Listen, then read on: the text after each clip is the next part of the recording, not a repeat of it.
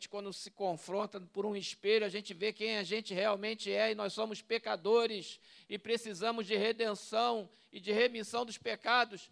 E Ele nos chama ao arrependimento. O caminho do arrependimento é a porta de entrada no reino dos céus, da onde você descobre que o teu arrependimento tem cura, e a cura é o sangue de Jesus, é o Cordeiro. E a salvação pela graça, mediante a fé em Cristo Jesus, nos faz eleitos e cordeiros em Cristo sobre todas as coisas. Amém, irmão? Fala, somos cordeiros em Cristo. Repete aí.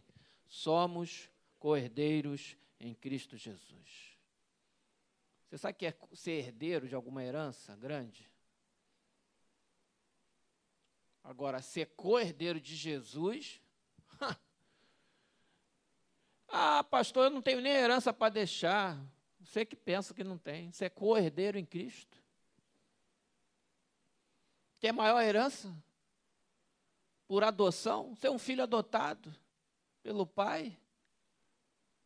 Meu Deus, o tesouro está lá no céu guardado, onde nem a traça, nem a, nem a prata, nem a traça corrói, nem a ferrugem corrói. No banco que ninguém vai roubar, não tem corrupto para roubar você lá, não. É pela fé que nós cremos nessas realidades. Mas a palavra de Deus que nós vamos compartilhar hoje fica lá em Lucas capítulo 21. Eu vou ler sobre esse capítulo. Lucas capítulo 21. No mês de junho e julho, a nossa escola bíblica dominical vai entrar num tema chamado escatologia, que é um, uma parte da teologia que escuda, estuda os acontecimentos que estão por vir. Ou, para nós que já estamos neles, assim, os que estão acontecendo. e os que virão além, além dos que já estão acontecendo. No momento, a, a igreja está estudando uma revisão e a classe de adultos está fazendo uma retomada aí de um estudo da irmã Hélia sobre a história da, do cristianismo. Muito legal. Todo domingo às nove da manhã, o link está lá no grupo da igreja. Só entrar, só clicar e entrar. Quem é da igreja aí, pode acessar. Muito bom a história, a gente vê a origem das, do cristianismo e das igrejas da reforma. Agora a gente está numa parte da reforma lá, vendo a origem das denominações, onde, que, onde a razão, porque cada uma das quais surgiu ao longo da história da Idade Média e do, da Idade Moderna, após a Revolução Francesa. E antes aí da, da Era Industrial. Então, nós estamos revendo isso. E no mês de junho e de julho, nós vamos entrar num tema que foi proposto, e a igreja já tem esse material há algum tempo. Nós vamos estar repassando esse material na escola bíblica para todos. Todos estão convidados a assistir. É importante a gente ter a ideia de como que a igreja, a nossa igreja, tem a visão baseada na Bíblia e naquilo que nós cremos. Nós vemos na escola bíblica a gente estudou aí várias várias linhas de pensamento. Nessa a gente vai estudar aquela que nós adotamos como a nossa linha de pensamento. E vamos entrar no detalhe. Vamos entrar no detalhe baseado na Bíblia Vamos lá desde o Velho Testamento. E olha, tem passagem de Isaías, tem passagem de Daniel, posso ir até no Salmo. Olha, tem muita passagem no Velho Testamento. Ué, tem, pastor? Claro. Só tem. Vou lá em Zacarias, vai lá. De vez em quando eu esbarro com uma, na, na leitura bíblica. Depois a gente vai para o Novo Testamento, os Evangelhos. Jesus. E essa parte que eu vou ler tem a ver. Lucas 21. Depois os apóstolos, as cartas, carta paulina e outras cartas, e o livro do Apocalipse, que vamos dizer assim, é o, o ápice do tema, que é um livro escrito só sobre esse assunto. do apóstolo João. E é o último livro né, do cânon da Bíblia Sagrada. Muito bom, tema que gera muita especulação, gera tema, gera muita. Aí você vê um negócio, o pessoal falando. Rapá, é o seguinte: se você conhecer a Bíblia e o estudo disso aqui, você não vai embarcar em fake news é, escatológico. Eu, tem muita fake news escatológico também. Então você vai estar, não, isso aqui é bíblico. Isso aí já é viagem na maionese, já é exagero. Então, você vai conseguir discernir melhor sobre essas questões nos dias de hoje, porque o mundo, o mundo está é, vivendo o princípio das dores, né, irmão? E nós vamos falar aqui, Jesus, qual era o contexto aqui? Jesus estava em Jerusalém. Lembram que Jesus chegou em Jerusalém montado num jumentinho, foi recebido com honras, né? E aquela semana de Jesus foi muito intensa, aqueles dias ali. Aliás, os dias de Jesus eram extremamente intensos. Os três anos de ministério, desde o batismo de Jesus até a morte e ressurreição, assunção, assunção de, ascensão de Jesus, foram intensos. Mas a Bíblia relata com muita intensidade os fatos que aconteceram nesse período que Jesus chegou a Jerusalém, né? já antes da sua crucificação. E tem muito ensino de Jesus aqui. Toda essa parte de vários evangelhos. E aqui nesse dia, Jesus estava onde? Ele estava no templo. O templo de Jerusalém era o templo na época de Herodes o Grande, porque o templo, esse era o segundo templo, né? Teve o primeiro, vou considerar o templo de Salomão, depois o, outro templo, que perdurou. O templo de Salomão foi destruído também, né? na invasão lá dos babilônios e tal. Depois foi reconstruído. E na época de Herodes o Grande, ele foi reformado. E a reforma do templo, que gastou muito dinheiro ali e muito tempo, ampliou e fez uma opção de coisa. Mas Herodes o Grande, para quem não lembra, ou para quem lembra, foi aquele que mandou matar os bebezinhos, lembra? Quando Jesus nasceu? Porque na Bíblia fala de dois Herodes. Cuidado que a primeira pegadinha bíblica está aí. Herodes o Grande e Herodes Agripa, que era neto dele, que foi o Herodes da época que, da crucificação de Jesus. Mas na época do nascimento, o Herodes o Grande ainda era vivo. Já estava já mais para o final da vida dele né?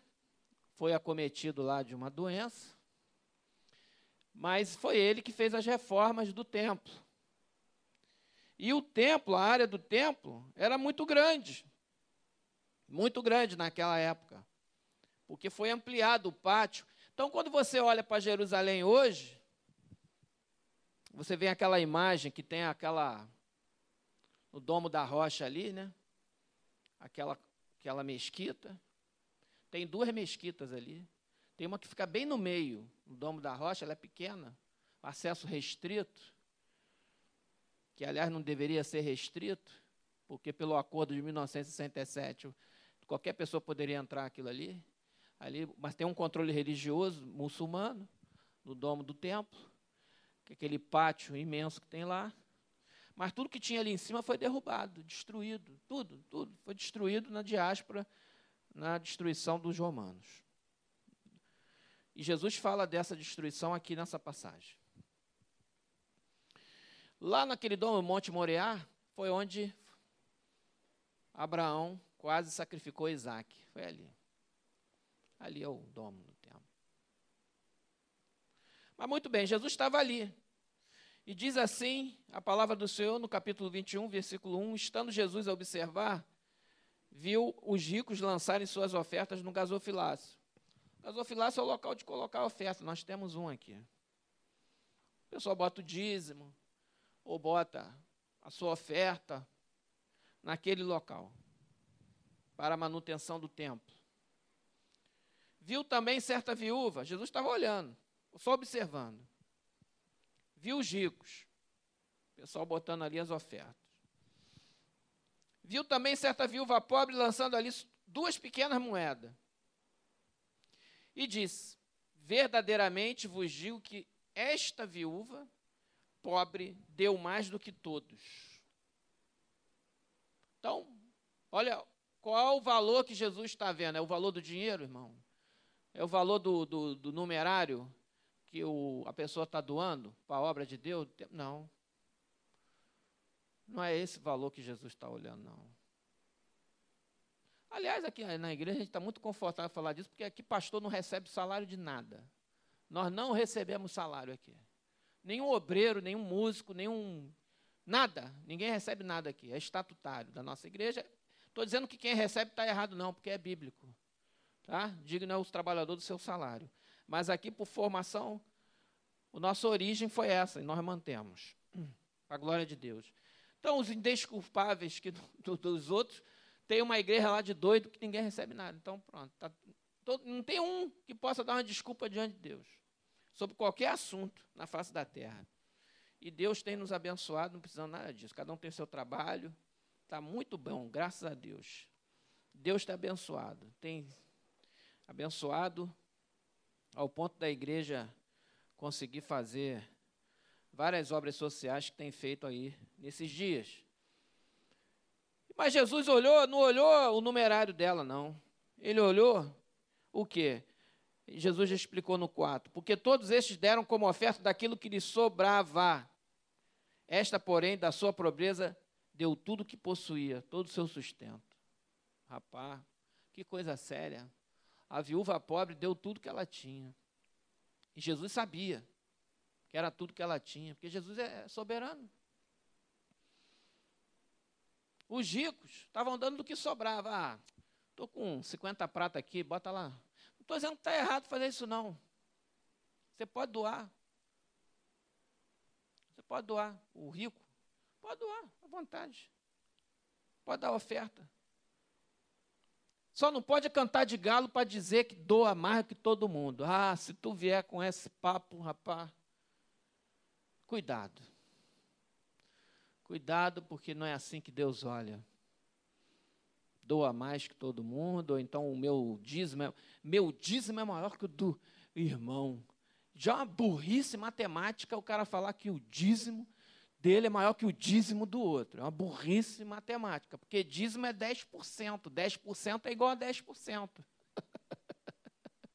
Você não pode dizer que teu dízimo é maior que o outro, teu dízimo é igual ao do outro. Dízimo é 10, 10%. Não existe dízimo maior que o do outro. Está ligado? Conectou? Não existe dízimo maior que o outro. Se o irmão ganha mil e dá cem, está dando dízimo. O outro ganha um milhão e dá cem mil, é igual ao do outro. Diante de Deus, está dando a mesma coisa que o outro. Porque cem mil para quem ganha um milhão é a mesma coisa que. Mas há gente que ganha 20 mil e gasta 30 para viver. E aquele que ganha 5 gasta 3 para viver e ainda sobra 2. Aí é uma questão de sabedoria de viver. Quem é mais próspero? É aquela velha pergunta. O pastor José tinha uma frase para isso, né? Que era, prosperidade é ter sempre, né? Não é ter muito, é ter sempre, é ter, ainda sobrar. E o segredo não é o que sai, não é o que, não é o que entra, é o que não sai. Todos nós temos que saber sermos poupadores, cortar os gastos supérfluos, saber economizar o dinheiro. Saber fazer sobrar, fazer isso, rapaz. Não é só ganhar, não, tem que saber gastar. É um segredo. As pessoas. Não adianta o cara ganhar um milhão, se ele gasta dois milhões, não adianta nada. Rapaz. Tem que saber. Esse é um segredo da prosperidade. É você se adequar seus gastos. Né? E Jesus falou assim daquela viúva, por quê? Porque Jesus conhece o coração de todos nós. E eu tenho certeza, de fé, não está escrito aqui, que aquela viúva não passou necessidade, apesar de ter dado tudo. Porque, ah, não é possível, Jesus viu, sabia. Estou dizendo para você dar tudo que você possuía, não. Não faça isso, estou falando como pastor. Não faça isso. Ela deu, Jesus viu, amém. Mas como ordenança pastoral, não posso fazer isso. Só se a gente tiver numa época de guerra, tiver os irmãos morrendo de fome, tiver gente que está morrendo e você, o irmão está morrendo, você tem e não pode dar, aí a igreja vai ser igual a igreja primitiva. Vem aqui os que têm, quem não tem, vamos pá, vamos cozinhar para todo mundo aqui em cima. Entendeu? Se a guerra chegar nesse nível, se um dia for necessário isso, aí a gente vai adotar outras coisas. Claro, não posso ver o meu irmão passar fome e ele ficar sem comida. Que isso, rapaz? Ou sem roupa para vestir? Que isso? Não, vou tirar do meu. Vou, nós vamos, temos que fazer isso para os nossos irmãos. Não é o tempo ainda disso. No versículo 5, aí o, os, os discípulos estavam ali no templo, né? Jesus estava lá. Tal. Aí eles começaram a olhar o templo, templo bonitão, obra, reformado há recentemente, 40 anos atrás. Estava, vamos dizer assim, cheio de. Imagina um templo reformado, grandão. Estavam assim, admirando e comentando. Falavam alguns a respeito do templo, como estava ornado de belas pedras e de dádivas. E eles ficaram maravilhados com o templo, com as obras de Herodes o Grande. E olharam, olha aquela pedra, rapaz, olha aquele. Não que isso seja errado, mas eles ficaram assim. Mas Jesus, o Senhor Todo-Poderoso, já sabendo de todas as coisas, olhou assim, rapaz, não sabe de nada, inocente não sabem de nada, inocente. Mas tudo bem, eu vou dar uma dica aqui. Vou dar uma dica. Fica a dica. Jesus mandou um hashtag, fica a dica aqui. Eu vou deixar para vocês. Eles estavam admirados. Aí então Jesus, disse Jesus, vedes estas coisas? Aí o povo, imagina, Jesus, vede essas coisas, e todo mundo parou. Sim, Senhor, nós estamos vendo. Dias virão em que não ficará pedra sobre pedra que não seja derribada. Ponto. O povo, rapaz, e olha que os fariseus ficaram com uma raiva de Jesus porque ele falou disso, porque a obra de Herodes o Grande, o templo, para os rapaz, era o plus do Maximus, entendeu? Da coisa da religiosidade da época. Tanto que quando Jesus, na crucificação, ainda ficavam zombando de Jesus. Disseram que esse aí que diz que não ficará terra sobre pedra, que vai ressuscitar em três dias, derruba em três dias. Ele estava falando da ressurreição, estava achando que era do templo. E tal, e agora, salva-te a ti mesmo, porque aquilo a palavra ficou. E eles ficaram com ódio de Jesus. Que vai derrubar isso aí, o quê? Pá? Vocês já viram o tamanho da muralha do templo? o, tem lá o lado que é o leste, se não me engano, é o Muro das Lamentações. Ele tem assim, o quadro, é um quadradão assim, ele é altão. É um platô, é imenso aquilo lá. Eu nunca fui a Jerusalém, não. Agora está mais difícil de ir. Mas tem uns canais no YouTube aí que mostram, com os guias turísticos aí. Tem uma guia turística brasileira que é judia, que está lá, fala, já está tanto tempo lá que fala enrolado que ela vai, ela era guia turística, fez faculdade. O negócio zerou, porque turismo em Israel dá dinheiro, né? O que, que ela fez? Criou um canal no YouTube. Aí ela vai nos lugares, vai contando as histórias, vai citando a Bíblia, vai mostrando, bababá, bababá, bababá. Essa menina, ela é judia, ela não é cristã, mas ela chama pastor, chama para falar, fazer live, acho legal. Ela conseguiu, em menos de um ano, alguns meses ela tinha assim, há seis meses atrás, ela estava com 7 mil seguidores. 7 mil. Ah, 7 mil, legal, não sei o que, que a gente está fazendo o trabalho do turismo, tudo em português. Ela fala só português, é para os brasileiros. Brasileiros e, e tal, o canal. Ela está com 540 mil seguidores, de seis meses para cá. Quem é do. Aí, a menina. Bota o véu aí, varão. 540 mil seguidores. Como é que pode? Porque no Brasil tem muito crente, rapaz. Tem muito cristão interessado em que gostaria de ir lá e não tem condição de ir. Não teria nem condição nenhuma, igual a viúva pobre. Aí ficou legal, ela criou um negócio que não pode fazer agora, agora você pode visitar lá. Ela é top, eu já vi quem são os turistas que, que ela fazia os grupos só. Elite. Só elite. Eu vi a foto dos brasileiros lá no. Rapaz, essa menina está fazendo de graça no YouTube. Você quer visitar? Vai lá. Eu, essa semana, vi vários. Rapaz, que interessante, que interessante, interessante, interessante. Muito legal. Então, Jesus mandou real. Jesus falou: olha, virão dias que não ficará pedra sobre pedra que não seja derribada. No ano 70 depois de Cristo, teve a diáspora dos judeus, porque os romanos, por causa das revoltas, eles vieram com tudo, pastor. Vieram com tudo e detonaram geral. Mas geral, mas ceifaram muita gente, morreu, os caras resistiram, mataram. O Império Romano, a Judéia era um lugar, vamos dizer assim, não era um lugar muito prestigiado, não, mas tinha o governador lá e tal. Quando começou a ter revolta, ele, para dar o exemplo, os caras vieram com tudo. E vamos derrubar o que eles têm de maior valor. O que, que é? O templo. Derrubaram tudo. Jogaram as pedras pelos muros lá de cima. É alto, hein? O lugar é alto. As pedras. Brr, brr. Tem até hoje pilha de pedra lá. Essas pedras que estão aqui ainda são da derrubada lá do ano 70. Ninguém nem mexe nelas aqui. Ficou como um marco da diáspora. Depois dali passou, são de reinos gentios, muçulmanos, Império Otomano, mas ficou lá. Até os dias de hoje. Até os dias de hoje.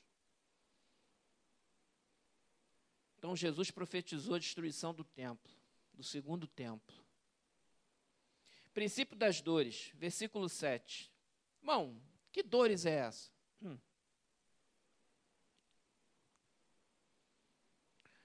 Dores de parto, né? Aí Deus me faz pensar assim, que coisa interessante. Por que, que Jesus comparou a dores de parto? Vamos lá. A mulher está grávida. Quem já é mulher e já teve filho? Já, tem várias aqui.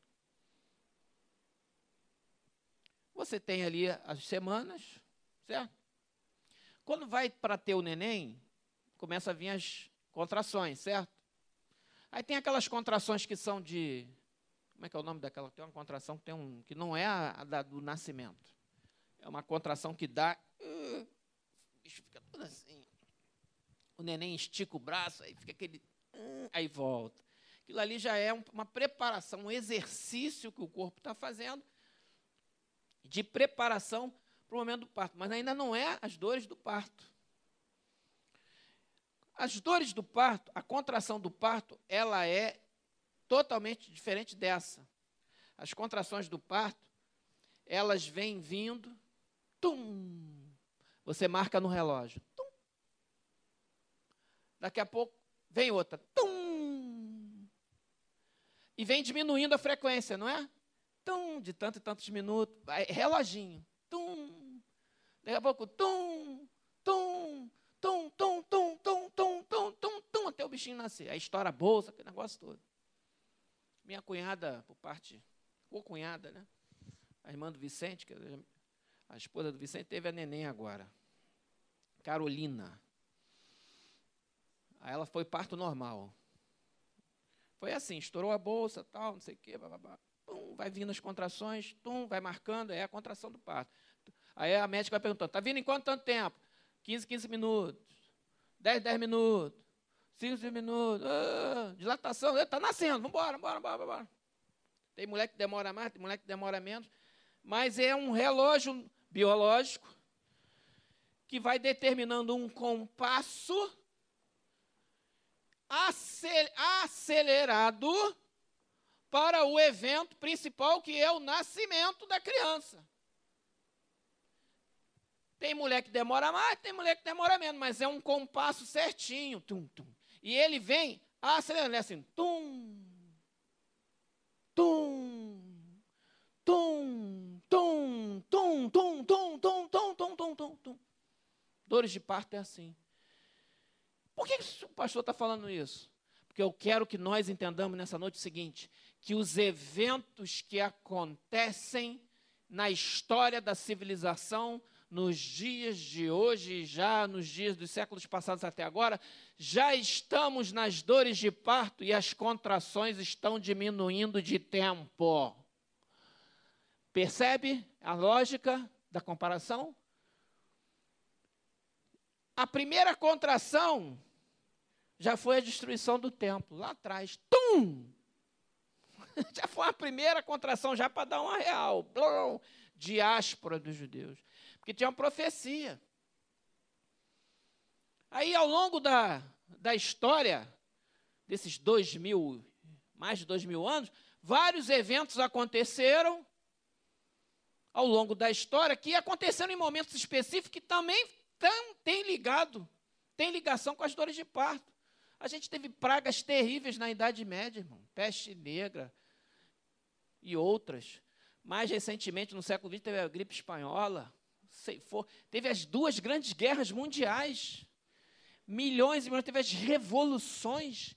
Essas revoluções que aconteceram mataram mais que as guerras. Tem revolução aí bolchevista que matou 100 milhões de pessoas na Rússia. E na China, Mao Tse-tung. E outras e outras e outras. A nossa, a nossa dita ditadura militar matou. Não dá nem para comparar. Se a gente olhar a história, se a gente olhar a história da humanidade, da humanidade do século XX, e do século XIX, século XX, quanta coisa aconteceu que princípio das dores assim, tum, tum, tum, tum. E em 1948 foi criado o Estado de Israel. Foi criado um Estado lá, Palestina, e o Estado de Israel, assentando os judeus no pós-guerra, porque eles, o Holocausto irmão, chocou o mundo. O holo, eles já viviam parte do povo já viviam na região, lá na Palestina, há muito tempo. Já estava lá, já tinha comunidades lá e ao redor do mundo, judaicas, né? Mas o Holocausto chocou o mundo, chocou, pastor. Aquelas imagens do Holocausto, as fotos, aquilo chocou o mundo. Uma, sabe, aquela matança dos judeus pelo regime nazista de Adolf Hitler, chocou a humanidade.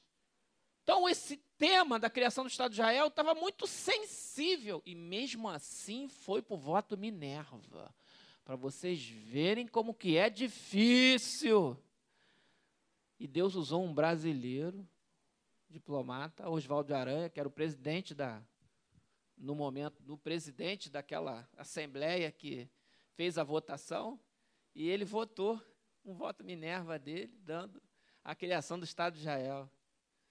Que coisa bonita, né? Nós no Brasil podemos dizer, rapaz, teve um brasileiro que fez um negócio bíblico. Faz parte da história escatológica bíblica, tem um brasileiro aí. Porque a criação do Estado de Israel, olha, irmão, se a gente voltasse 200 anos atrás no tempo, e alguém dissesse, ah, rapaz, vão um dia vão criar o, o Estado de Israel de novo, ia dar uma gargalhada na tua cara na nossa cara se alguém falasse isso. No início do século XX, 1901, se alguém falasse isso, que haveria um Estado israelita novamente, com a bandeira, com a, com a estrela de Davi, de novo, em menos de 40 anos, iam rir de você. Já era, isso aí já foi, acabou. Só foi possível porque Deus está nesse negócio. Então, as dores, elas têm um ritmo. E esse ritmo, ele é acelerado uniformemente. Ele vai acelerando. Então, os eventos vão acontecendo. Ó, criação do Estado de Israel, pô, tem a guerra. 20 anos, de um evento para o outro. 10, no evento Agora, irmão, parece que todo ano está acontecendo já um evento. As contrações já estão vindo assim, ó, tum, tum. É guerra, explosão, é não sei o quê, pandemia, o Estado de Israel, é ataque. É tanta coisa que está acontecendo que é como se as contrações já estivessem assim, ó, tum, tum, tum, tum. Olha o reloginho. Tum, tum. Quanto tempo vai demorar? Não sei. Não sei. Mas com certeza as contrações estão diminuindo de frequência. Perguntaram-lhe, mestre, quando sucederá isto?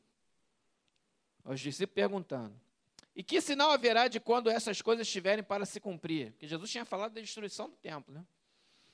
Respondeu ele: Vede que não sejais enganados, porque muitos virão em meu nome dizendo: Sou eu. Dizendo que era Jesus. E também chegou a hora. Ó, Jesus já estava cantando, já estava falando que ia ter gente falando assim: vai agora, é agora.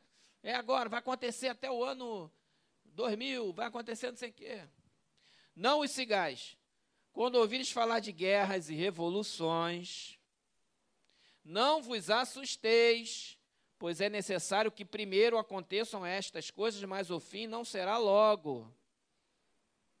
Jesus já estava dizendo. Então, falando de guerra e revolução, são os princípios. Aconteceram muitas guerras e revoluções ao longo da história aí, de nos últimos dois mil anos.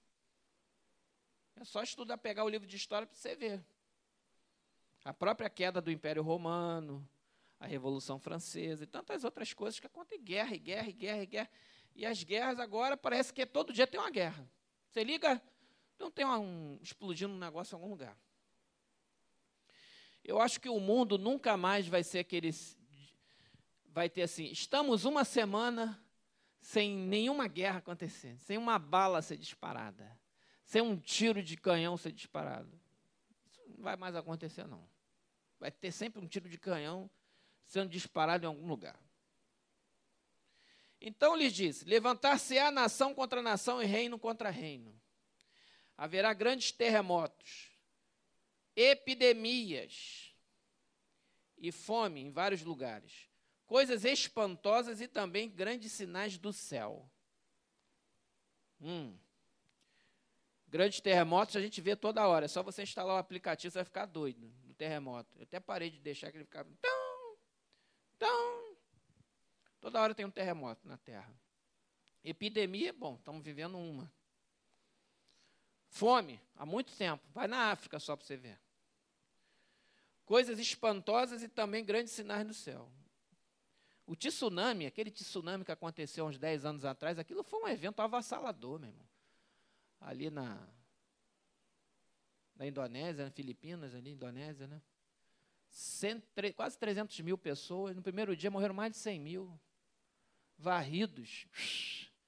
Gente, aquilo ali é pior que a bomba de Hiroshima. A bomba de Hiroshima matou 30 mil, 40 mil. É muita gente. O tsunami matou 300 mil. Um evento natural, ele tem proporções muito mais poderosas do que o, o homem pode fazer. Essa é a real. E aí, irmão, esses sinais naturais, fala também de grandes sinais no céu. O céu, o pastor Roberto até falou de manhã do tempo, questão do tempo. A gente olha para o céu e vê uma opção de estrela, né? Aquelas, aquele brilho da estrela que você está vendo já foi emitido, aquela luz, há milhares, milhões de anos atrás. Aí. Agora que ela está chegando no teu olho. Pode ser que aquela estrela nem exista mais, sabia? E nós estamos vendo o passado dela. E Deus é tão poderoso, pode pegar a maior estrela do universo, de maior grandeza, um assopro de Deus apaga ela, assim, igual uma vela de aniversário. Assim, pum, apaga a estrela. Uma estrela. Uma velinha de aniversário. Se Deus fizer assim, apaga uma estrela.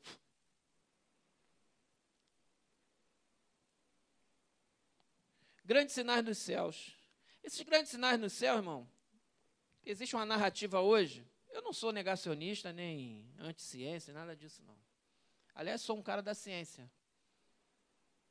Estudei na UFRJ, estudo de matemática, núcleo de computação eletrônica, tenho mestrado na informática. Então, não vem com esse papo que eu não sou da ciência, não, a gente compara o meu diploma com o teu. Quem quiser criticar, a gente vai lá na, na raiz da matemática para a gente discutir. Porque esse papo de dizer que crente é burro, vai plantar batata lá depois do Bangu, onde o vento faz a curva. Porque o sangue de Jesus tem poder. Não dá para aturar. Né? Então, eu falo para a glória de Deus. Né? Falo para a glória de Deus. Você vê sinais nos céus, essas coisas que estão acontecendo no mundo, muita gente atribui a, a mudanças climáticas e tal, a ação do homem sobre a emissão de carbono, destruição das, da biodiversidade. Isso é muito ruim para o microclima e tal, mas quando você olha para o, o, globo e vê as transformações que acontecem no planeta, você vê que tem coisa que está acontecendo que não independe da vontade do homem. O homem não tem capacidade ainda nem para mover a, a, rotação da Terra, mas Deus tem. Essas, essas coisas no nível do planeta Terra e dos céus, como Jesus falou, e grandes sinais dos céus, vão acontecer independentemente da ação do homem. Não estou dizendo que a gente deva deixar de emitir carbono ou preservar as matas, porque é bom para o nosso microclima, para o nosso. Eu plantar uma árvore aqui, significa que a minha casa vai ser mais fresca, mas não significa que aquela árvore vai salvar o planeta, não. Eu posso plantar mesmo porque o oxigênio do planeta está nos oceanos. Três quartos da Terra é massa líquida. Agora, se a temperatura dos oceanos está subindo, é porque tem algum evento geológico que acontece no, na massa da Terra, no centro da Terra, está aquecendo os oceanos na massa líquida. Isso independe do ar. Na verdade, quem aquece o ar é a massa líquida. E não o ar aquece a massa líquida, a densidade da água é muito maior que a do ar. Então, isso é física.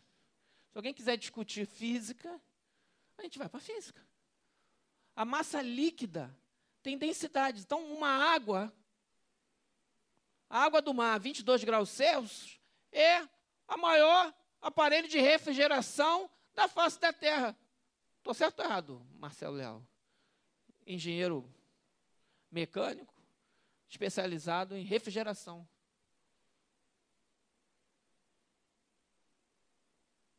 Por isso que tem lugar que tem deserto. Por que, que tem lugar que tem deserto? Porque é tão frio e seco que a, a corrente marinha tão fria e seca que ali vai ter deserto. Não adianta. Por causa do oceano. Oceano. Porque a água é tão fria que ela não evapora. Se ela não evapora, ela não gera umidade. Se ela não gera umidade, não chove. Se não chove, vira deserto. Ponto por causa dos efeitos das correntes frias e quentes. Aí tem esses fenômenos, é o ninho, não sei o quê, bababá, que aí muda, forma. Por que, que forma aqueles furacões, aqueles. Ali no. Tem uma época ali no Caribe que forma, por causa de efeito da corrente. O Saara, efeito de corrente. A Califórnia, efeito de corrente. O Oceano Pacífico ali, aqueles desertos, Atacama, efeito de corrente marinha.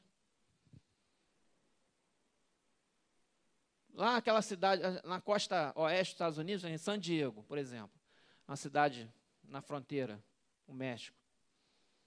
É um lugar lindo, hum, San Diego.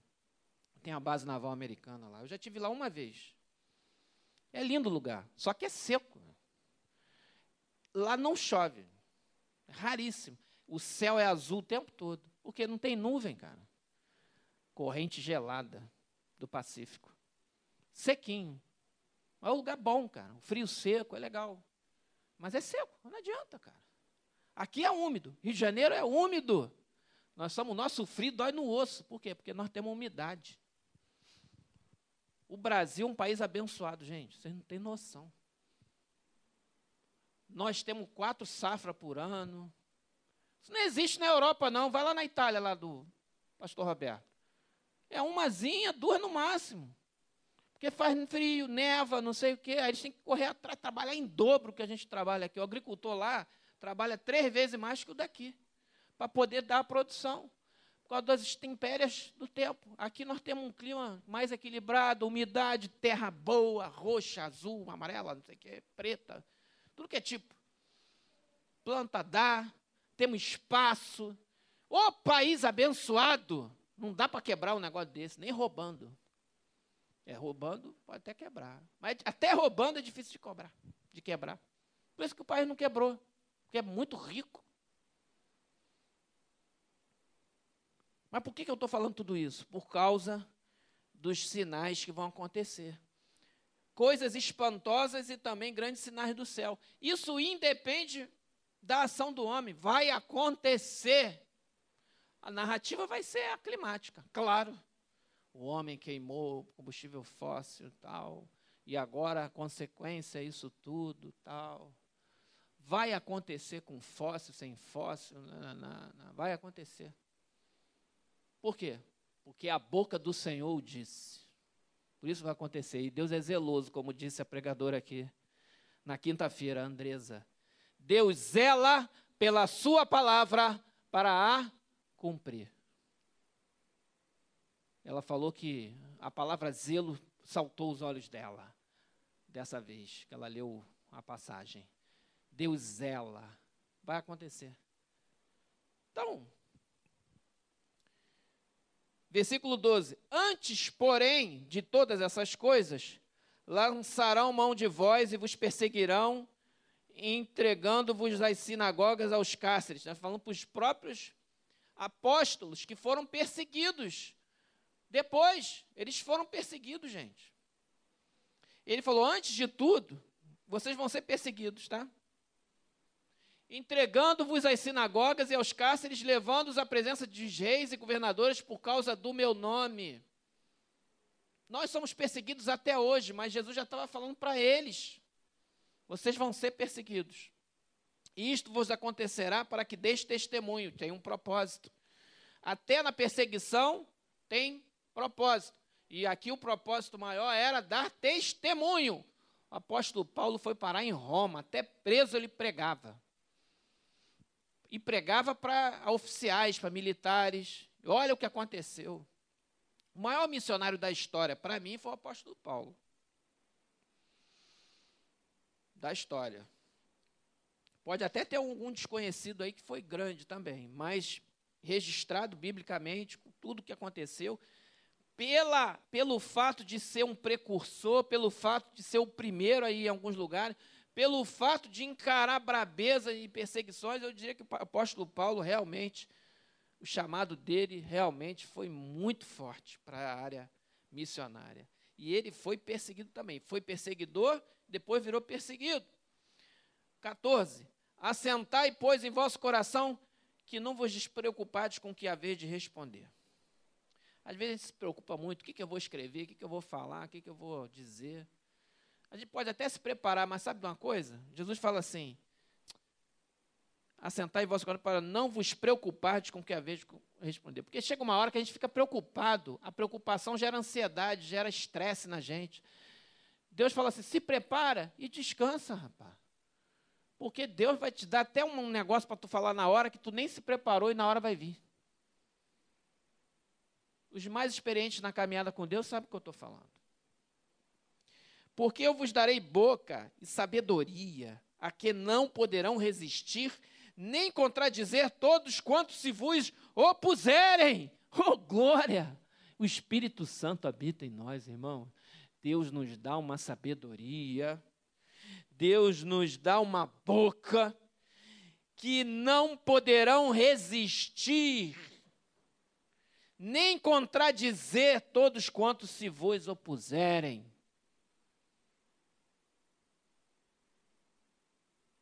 Por isso que esses caras têm medo de chamar um homem de Deus para falar em certos lugares aí. Chama o fulano para dar um depoimento aqui. Não, não chama esse maluco, não. Porque ele vai ter boca para falar um negócio aqui que ninguém quer, ninguém que está aqui quer essa resposta. Não, chama o cara lá, aquele que fala com o outro todo dia, para vir aqui falar. Não, não chama ele não. Ou então, se você for botado contra a parede em algum tema desse polêmico da atualidade falar, eu vou pegar a Bíblia e vou ler, rapaz. Você quer a minha posição sobre esse assunto? Então, deixa eu abrir a Bíblia aqui que eu vou ler. É só ler a Bíblia. Tu não precisa nem falar muito, não. Só ler o texto bíblico. Tem alguma dúvida sobre esse assunto? Eu só vou ler o texto. Não adianta. E sereis entregues até por vossos pais, irmãos, parentes e amigos, e matarão alguns dentre vós. Muitos apóstolos foram martirizados. De todos sereis odiados por causa do meu nome. Poxa, que notícia Jesus estava dando. Mas sabe, Jesus estava preparando eles para uma realidade da missão que Jesus estava dando. Quem dá a missão dá os meios. O derramar do Espírito Santo veio sobre eles. Poderosamente, eles nunca mais foram os mesmos. Jesus sabia o que estava fazendo. Contudo, não se perderá um só fio de vossa cabeça. Deus, eis que estou convosco todos os dias, até a consumação dos séculos. Jesus está conosco, amém, igreja? Todos os dias, amém, igreja? Até a consumação dos séculos, amém? Jesus anda comigo e com você. Não importa a situação, Jesus está comigo e com você. Ponto. Até a consumação dos séculos. É na vossa perseverança que ganhareis a vossa alma. Então, aqui fica uma palavra-chave: perseverança. Temos que ser perseverantes, irmão. Insistentes, não desistir, não abandonar a fé. Perseverar é insistir com disciplina, é não desistir. Perseverar é não desistir. Não desista da fé que você abraçou. Não desista, porque se você está orando por uma situação e ela ainda não aconteceu. Não desista, persevera. Persevera. Porque a vitória já é nossa, pelo sangue de Jesus. E aí Jesus fala, continua falando. Quando, porém, vir de Jerusalém sitiada de exércitos, sabei que está próxima a sua devastação. Bom, Jesus profetizou para aquela época esse fato aqui. Ó. Exércitos, porque Roma mandou legiões para destruir tudo. E foi o que aconteceu. Então, os que estiverem na Judéia, fujam para os montes. Porque ali, se você olhar a geografia da terra de Israel, tem os montes. Tem as colinas, os montes. Tem uma área montanhosa. Tem até uma área estratégica onde as, as colinas de Golã, né, onde tem postos avançados de Israel, para evitar ataques que vêm desses países que cercam ali. Eles não devolvem essas colinas de Golã e não vão devolver nunca mais. Sabe por quê? Porque é área estratégica. Quem toma aquele ponto alto controla toda aquela região. Se você der isso para o teu inimigo, vai ser o inverso. Então eles não, vão, eles não vão devolver nunca mais as colinas de Golã. Já devolveram muitas áreas, né? Porque na invasão Israel, áreas ao sul, ao norte, no Líbano, já devolveu muita coisa. Mas essas colinas de Golã não vão devolver nunca. Fujam para os montes que se encontram, os que se encontram, encontrarem dentro da cidade, retirem-se. Jesus falou: ó, sai fora, não fica não que vai morrer. Jesus avisou o povo, pelo menos os que creram nele ali. Os que estiverem nos campos, não entrem nela. Ou seja, se tu está no campo, não corre lá para Jerusalém, não, o exército está lá, Está tendo um combate, vou lá para ver. Não vai para ver, não. Sai fora. Não entra na cidade. Porque esses dias são de vingança para se cumprir tudo que está escrito. Ai das que estiverem grávidas e das que amamentarem naqueles dias. Poxa, né? A mulher grávida fugir? Estão amamentando a criança, ter que correr da casa, fugir? Mas Jesus falou: as que estiverem grávidas, coitadas dela. vão ter que sair no desespero com a barriga grande, com o neném no braço. Olha a situação. Porque haverá grande aflição na terra e ira contra este povo. Cairão ao fio da espada e serão levados cativos para todas as nações. Até que os tempos dos gentios se completem, Jerusalém será pisada por eles. Oh, meu Deus, Jesus falou aqui uma profecia que Jerusalém ia ser pisada pelos gentios até o tempo se completar. Esse tempo já se completou em 1948. Jerusalém hoje é a capital do Estado de Israel. O pessoal fala que é Tel Aviv, porque ninguém aceita. Aliás, os Estados Unidos, o Trump disse que era. O Brasil também, o Bolsonaro falou que é também. Pronto. isso dá uma confusão no mundo árabe, porque o árabe, ah, que tal. Mas é a capital de Jerusalém, de, de Israel é Jerusalém. Eles têm um controle sobre a cidade, exceto essas áreas que têm controle religioso por um acordo de 1967. Mas esse negócio vai cair. Hein? Essa confusão que deu agora aí, essas coisas vão caminhando. Em Israel, em Jerusalém tem quatro bairros: o bairro judeu, o bairro árabe, o bairro cristão e o bairro armênio. Eles têm uma lei que dá liberdade religiosa, não é proibido você ser muçulmano, cristão, nada disso é uma democracia, já é uma democracia. Você pode ser de qualquer religião. Mas o controle hoje do Estado é da cidade de Jerusalém é de Israel mais uma vez. E Jesus falou isso, hein? tá? Até que os tempos do jeitinho se completem. E teve muito tempo ali. Teve, teve cruzada, depois teve os árabes, depois teve o Império Otomano. Aí depois os ingleses entraram ali, tomaram ali um pedaço, francês, inglês, aquela. Foi uma área muito dividida, né? Até que em 1948 criou-se ali. Então Jesus já deu aqui uma dica, sabe? dos tempos, maravilhosa. E Jesus continua, não parou aí não. Haverá sinais no sol, na lua e nas estrelas.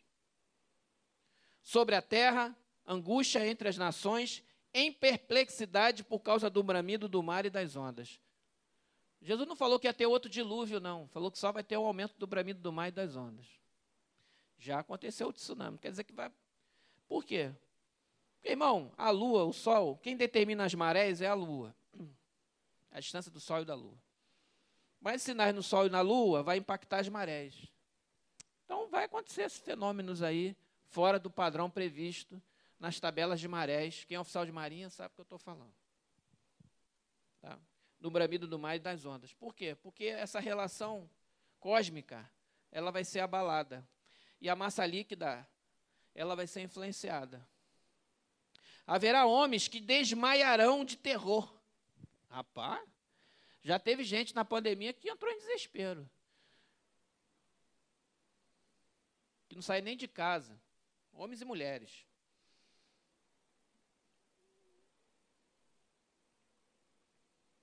Mas a perplexidade vai ser maior, hein? Vai ter gente desmaiando. Meu Deus, que isso? Bateu um asteroide na Lua. Ah, fim do mundo. Desmaia. É isso.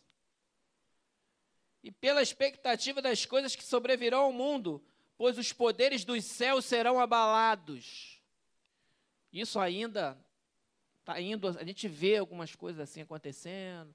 Os observadores, é, o Sol está com um negócio, uma radiação diferente, a Lua, os asteroides que estão tirando fino da Terra. Tá? Não falo muito, mas tem. Mas nós que somos cristãos não estamos desavisados, irmão. Jesus já falou, e não é para a gente ter medo, não. Quanto mais essas coisas acontecerem, significa que a dor do parto está assim, ó. Tum, tum, tum, tum, tum, tum. Então se verá o filho do homem vindo numa nuvem com poder e grande glória. Hum, Jesus já deu um salto na história aqui, hein? Ora, ao começarem estas coisas a suceder, exultai e erguei a vossa cabeça, porque a vossa redenção se aproxima. Jesus falou: quando essas coisas acontecerem, vocês vão falar assim: Maranata, ora vem, Senhor Jesus, exultai e erguei a vossa cabeça, porque a vossa redenção se aproxima. Ô, oh, oh, povo maluco, ô, oh, povo doido. É, mas foi Jesus que mandou a gente se alegrar. Mandou a gente, é? O que, que é isso? Agora tem uma narrativa aí dos, dos alienígenas. Já viu essa aí, pastor? Estão dizendo, até o Obama falou que tem alienígena. Então já, a narrativa do alienígena já começou a ser escrita. Porque para justificar alguns eventos que vão acontecer, tem que ter uma narrativa. Cara. Porque não vai dar para explicar tudo, não. Esse papo de arrebatamento aí, cara, para tu explicar isso vai ser complicado. Tem que ter um alienígena na jogada, cara para poder abduzir geral, porque senão não vai funcionar. Então, isso vai acontecer. E Jesus fala ainda: ainda lhe propôs uma parábola dizendo: Vede a figueira e todas as árvores. Quando começarem a brotar, vendo e sabeis por vós mesmos que o verão está próximo. Então Jesus faz uma comparação do campo. Olha, começou a brotar a figueira, porque o verão está se aproximando. Os sinais começam a acontecer, o verão está se aproximando. Eu não sei o dia e a hora, mas significa que está tá se aproximando. E a figueira, ela tem uma relação muito intrínseca com o estado de Israel. A figueira está florescendo. Os olhos do mundo estão ali. O Ramais jogou 4 mil foguetes sobre a cabeça lá dos judeus. E eles com aquele sistema lá, Iron Dome, tum, tum, tum, vai interceptando 90%.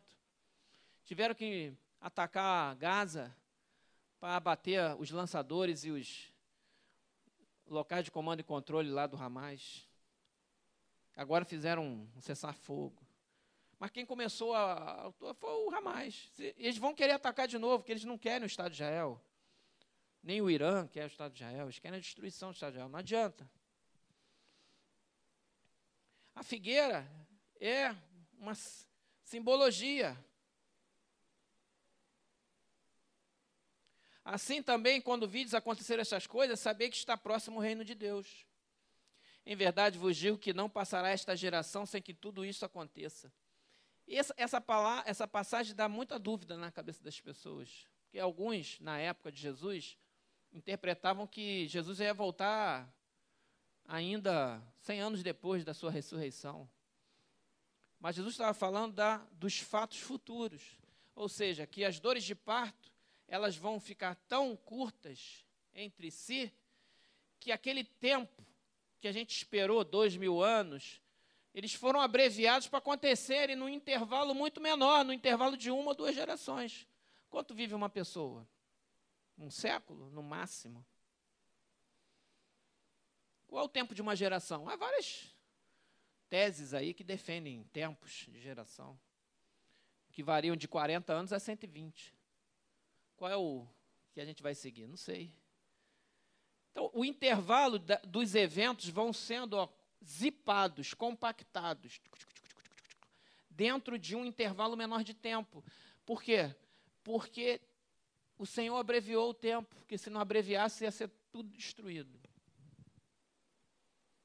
Passará o céu e a terra, porém as minhas palavras não passarão. O Senhor zela pela sua palavra. E ele já falou: o céu e a terra vão passar. Porque vão passar, vai ser novo céu e nova terra. Lembram dessa? Acautelai-vos por vós mesmos, para que nunca vos suceda que o vosso coração fique sobrecarregado com as consequências da orgia, da embriaguez, das preocupações deste mundo e para que aquele dia não venha sobre vós repentinamente como um laço, pois há de sobrevir a todos os que vivem sobre a face de toda a terra. Os eventos serão planetários, não vai ser evento local mais não. É sobre toda a face da terra, como está vendo essa pandemia agora. Não é mais uma epidemia regionalizada, como é do ebola na África, é uma epidemia global. Por isso que o nome é pandemia, porque face da terra. As guerras mundiais afetaram o mundo inteiro. E o que está para acontecer vai ser global. Mas existe passa, essa passagem 4, ele fala tanta coisa importante para a nossa vida prática, porque de prático, o que a gente pode tirar disso aqui no, né, no versículo 34? Acautelai-vos, seja prudente, fica ligado, por vós mesmos, não dependa do que os outros digam, é por vós mesmos para que nunca vos suceda que o vosso coração fique sobrecarregado com as consequências da orgia, do pecado de natureza sexual. Porque hoje o mundo, meu, está igual Sodoma e Gomorra, isso aí. Tem coisa na internet que aí que é, é a Sodoma e Gomorra virtual. Entendeu? Foge dessas coisas. Foge, porque o cara fica ligado naquilo, ele não pensa em mais nada, não pensa em Deus, não pensa em igreja, não pensa quê. Fica só naquilo ali.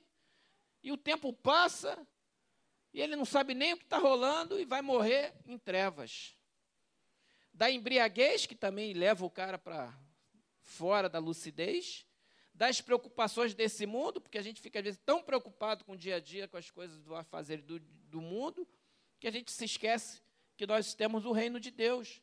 E para que aquele dia não vos venha a voz repentinamente como laço, pois há de sobreviver a todos que vivem sobre a face da terra. Vigiai, pois, a todo tempo, orando para que possais escapar de todas essas coisas, que tem de suceder está em pé na presença do Filho do Homem. Escapar de todas essas coisas. Ué, tem essa possibilidade, pastor Roberto? Tem. Tem essa possibilidade. Porque aqui eu não falei nem da grande tribulação. Jesus falou aqui, porque deu um salto aqui, histórico aqui. A grande tribulação tem as bodas do cordeiro em paralelo. O escape é a borda do cordeiro. Eu quero estar tá lá. Depois a gente vai falar disso na lição. Jesus ensinava, versículo 37 e 38. Jesus ensinava todos os dias no templo. Caramba, que professor maravilhoso. Dava para perder uma aula dessa, Marcelo, Pebito Marcelo? Pebito Jefferson. Jesus vai ensinar no templo. Cara, me desculpa, vou cancelar minha agenda, mas eu vou assistir a aula de Jesus lá no templo. Olha, tem muita coisa que Jesus ensinou que não está na escrita, não dava para escrever tudo que ele falou. Eu fico imaginando o que será que Jesus ensinou também que não tá, não foi colocado na Bíblia, no texto, porque não cabia. A própria Bíblia fala que tudo que Jesus fez, Jesus fez muitas outras coisas e falou muitas outras coisas, mas não caberiam nos livros. Não dá para botar tudo, gente. A gente tem que escrever aqui. Olha, e já tem gente que acha enfadonho ler a Bíblia. A Bíblia, os relatos dos evangelhos, talvez não sejam nem uma milésima parte de tudo que Jesus fez. Cara. Olha, Jesus ensinava todos os dias no templo mas à noite, saindo, ia pousar no monte chamado das Oliveiras. Ele tinha um carinho por esse lugar. Ele ia para lá de noite. E todo o povo madrugava para ir ter com ele no templo a fim de ouvi-lo. O pessoal fazia fila. Jesus, vamos já chegar lá para sentar na frente porque a gente tem que chegar três da manhã lá, porque eu, Jesus vai chegar aqui nove da manhã, oito da manhã, vai começar a ensinar, se chegar na hora, já era, não entro nem no templo. Rapaz, imagina a raiva dos fariseus. Porque eles não atraíam ninguém para assistir eles assim, não. Jesus tinha um ibope maravilhoso. Se Jesus tivesse um YouTube hoje, ia ser o maior YouTube do mundo. Jesus, o maior youtuber de todos os séculos. Youtuber de nada, YouTube tem nem 10 anos, sei lá. Quantos, anos, quantos anos existe o YouTube? Quem entende dessas coisas aí? Daqui a pouco vai surgir um negócio aí, vai mudar tudo de novo. Jesus, o povo madrugava para ir ter com ele no templo a fim de ouvi-lo. Que coisa! A melhor coisa que existe é estar na presença de Deus. eu encerro essa pregação falando a mesma frase que eu falei no início. Não existe melhor lugar para eu estar, para você estar, do que na presença de Deus. Ah, se nós vivêssemos naquele tempo lá de Jerusalém e Jesus ensinava todo dia, ah, tu não ia madrugar não? Não ia, não tinha canal do YouTube, não tinha internet, não tinha Zap Zap, não tinha nada. Ou você tá lá ou tu não tá lá, cara. Entendeu? Não tinha TV para transmitir, gravação para tu ver depois, não tem não. Eu era ou tava ou não tava. Então tinha que madrugar para ouvir Jesus falar. Mas não existia melhor lugar do que sentar quietinho naquele cantinho lá e ficar ouvindo Jesus ensinar. Oh, meu Deus, não consigo imaginar, sei lá, o que Jesus falou. Tantas coisas. Algumas estão aqui na Bíblia, talvez as mais relevantes, as que tenham maior importância para a igreja, para os séculos vindouros, estão aqui, porque Deus é soberano para fazer reproduzir aquilo que era efetivamente necessário para nós chegarmos até onde nós chegamos. Mas Jesus falou muitas outras coisas.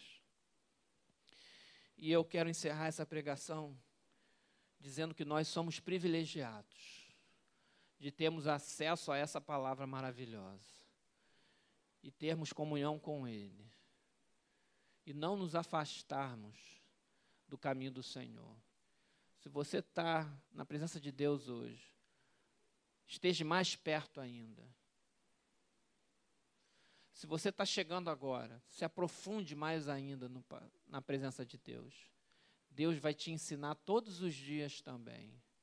Só que na tua própria casa, dando uma aula particular com você. E na igreja também. Se você não se batizou, caminha para o batismo. Consagra a tua vida viva com Deus. Não se afaste. Os dias são maus, gente. Dias são maus. A gente abre, liga a televisão, é só besteira, é só coisa. Eu nem vejo mais. Tem canal de TV aí que eu nem olho, nem, nem abro mais. Nem abro mais. Eu sou muito seletivo agora. Muito. Não, não perco meu tempo mais assistindo determinados canais, nem noticiários. Eu quero ver, eu, eu busco na fonte que eu quero ler nas fontes que eu quero ler e leio exatamente o que eu quero ler e acabou, e vou fazer minhas atividades. Não perco meu tempo. Os dias são maus, nós precisamos estar mais perto de Deus, ouvir a palavra, aquilo que é importante. Tem muito lixo informacional sendo passado por aí, tem muita fonte barrenta, muita fonte podre jorrando e as pessoas estão bebendo de garrafada, assim, ó, achando que estão tirando onda. E estão botando para dentro coisa ruim que está virando a cabeça das pessoas, as pessoas estão pensando, raciocinando, a juventude aí, os meninos, os meninos, até falei para o meu filho, ó, chega de YouTube, dá um tempo nesse bicho. Aí eu falo para o Bernardo, falo para o Heitor, falo para Juju, falo para as crianças aí. Dá um tempo desse bicho, que esses caras ficam, ô velho, ô mano, ô isso, até, daqui a pouco você fica, ô velho, ô mano, isso, ah, rapaz, velho, mano, ou isso, aquilo, não, para com isso, para de ver esses caras, eles repetem. Eles repetem igualzinho. Os caras falando, eu, para, para, para, não quero ser bebendo dessa fonte mais não. Aí o pai vira o chato, mas não é chato, não é amor. Eu quero você falando uma linguagem melhor do que esses caras estão falando aí. Vamos filtrar mais, porque criança tem que ter o pai para tutelar, né? Tem que ter o pai para supervisionar, tem que ter o pai o responsável para cuidar. O adulto, a gente aconselha, fala, filhão, o grandão, o Gabriel, tá lá em cima. Gabriel, se liga, lê esse negócio aqui. Eu aconselho. Agora, se ele não lê, cara, ele é adulto. Mas se ele ler, ele vai ser abençoado. Se ele estudar aquilo que eu estou indicando, ele vai se dar bem. Porque eu sei o que eu estou falando para ele e para os outros aí mais velhos. Eu não vou amarrar o cara que é maior de idade para obrigar ele. Não vou. Mas como pastor, eu tenho que, de vez em quando, dar uma chamada. Mas criança, a criança é nossos filhos, rapaz. Tem que ensinar mesmo. Não pode deixar solta, não. Vendo aí na rua, vendo não sei o quê, tem que dar uma filtrada, dar uma diminuída. Oferece uma alternativa, gente. Bota para fazer um esporte quem é menino, a menina para fazer teclado, para fazer. Dá umas alternativas, faz outra coisa, ocupa com outra rotina. Porque isso molda a cabeça deles. Molda a nossa cabeça, quanto mais numa criança, gente influencia um adulto, quanto mais uma criança. O mundo está mal, está mal, muito mal. Se liga, os responsáveis somos nós. Tá? O botão do liga e desliga está no meu controle e no teu controle remoto. Tá? Autoridade de pai de mãe, e de responsável, de educador, de professor. Aqui nós temos um colégio cristão. 100% cristão, o Sepramos aqui. 100% cristão. Está aqui, disponível para quem quiser se matricular aqui. 100%. Quer dar uma filtrada boa numa faixa etária aí de maternal até o quinto ano, que é 11 anos de idade, que é uma faixa importante. Está aqui, está disponível para a sociedade, para o bairro do Valqueire, Sulacap, ao redor aqui. Bento Ribeiro, está aqui. Quem é professor aqui, de profissão, também tem uma responsabilidade. Eu fico vendo as crianças lá naquela classe online, cada um fala o que quer, na hora que quiser, bota foto, não liga o vídeo, o professor fica lá pedindo, pedindo para abrir, por favor, abram as suas imagens. Que vergonha, rapaz! Professor pedindo, quase se ajoelhando para uma criança de 11 anos, para pedir para abrir câmera. Ah, rapaz, se eu fosse professor, falar assim, ó, oh, meu filho, ou você abre essa câmera, ou eu vou te detonar aqui agora do vídeo, vou, vou mandar uma papeleta para você, ó. Pum! Fora de sala. Pum! Tá mais fácil botar fora de sala agora, é só ejetar ele da classe. Toim! Toim! Eu duvido, Deodó, que se eu fosse o professor dessas crianças, eles não iam abrir a câmera comigo. Duvido, Deodó. Lá no colégio do meu filho tem professor da antiga que bota eles para legal. Os mais novinhos ficam. É, gente, é, né? tu é amiguinho do teu aluno, rapaz? Tu é professor, rapaz? Se liga aí. O cara é bom na, na, no assunto lá, na matemática, história, geografia. O cara é fera. Mas na hora do. Ele vai, pô, vai pelaquela psicologia pós-moderna, né? Que tu tem que ser um construtivismo educacional amigável, papapá, para papá, e os caras deitam e rolam em cima do professor fica falando na hora da explicação, atrapalha a aula, eu não sei o que. Agora no online a gente vê tudo acontecendo. Eu não sei como é que é dentro de sala de aula, se é a mesma coisa. Enfim. Professor não pode ser um banana. Pai e mãe também não. Pronto, passei o recado. E pastor, muito menos. Pastor também tem que pastorear. Não pode ser. Porque senão as crianças ficam ao bel prazer aí, ó, dos youtubers de cabelo pintado da vida, que fala o que quer, educando nossos filhos, e professores aí falando opção de besteira, sem senso crítico nenhum. Vamos trazer para a escola bíblica dominical, que você já vai dar uma alimentação fortíssima para o teu filho, criar anticorpo contra essa sociedade aí pervertida e que está indo pelos valores do inferno para o inferno abaixo. Essa é a real. E a igreja é um oásis. É um oásis, é um local de aprendizado, é um local de refúgio. Para nós, para você, para sua família, criar você criar seus filhos na educação e nas admoestações do Senhor, para o futuro dele ser maravilhoso e ser andar na presença de Deus. Não tem outro lugar que faça esse papel, é a igreja. E a igreja faz isso só com as ofertas dos irmãos, e de graça, 0800. Aproveita, venha, congregue, traz o seu filho, sua filha, bota ele na programação da escola bíblica, tem EBD de criança todo domingo de tarde. Bota lá. Chama, convida o teu amigo, convida o teu primo, teu irmão.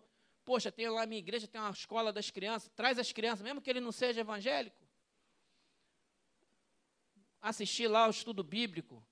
Traz, convida, daqui a pouco o pai vem, a mãe vem também. Deus fala com ele, eles estão com problema, às vezes Deus resolve aquele problema. Traz, porque não está dando, gente, não está dando para engolir mais o que a sociedade está entubando, goela abaixo da sociedade com esses valores aí malucos, totalmente contrários à vontade do Senhor. A igreja brilha nas trevas. Vai doer o olho? Vai.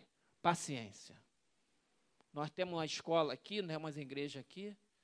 Vamos fazer a nossa parte. Não vamos deixar nossos filhos, nossa família à mercê dessa, desse modelo que o mundo traz. E eu fecho com a mesma o mesmo versículo que o pastor Roberto leu no final da pregação dele, Romanos 12,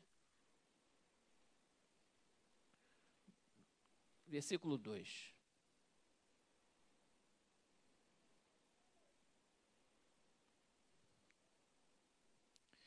Romanos 12, 2. E não vos conformeis com este século, não pegar a forma desse século, não aceitar que esse século molde a sua vida, nem da sua família. Não vos conformeis com este século, mas transformai-vos pela renovação da vossa mente, para que experimenteis qual seja a boa, a agradável e perfeita vontade de Deus. Amém, igreja? Amém, irmãos, estão na internet?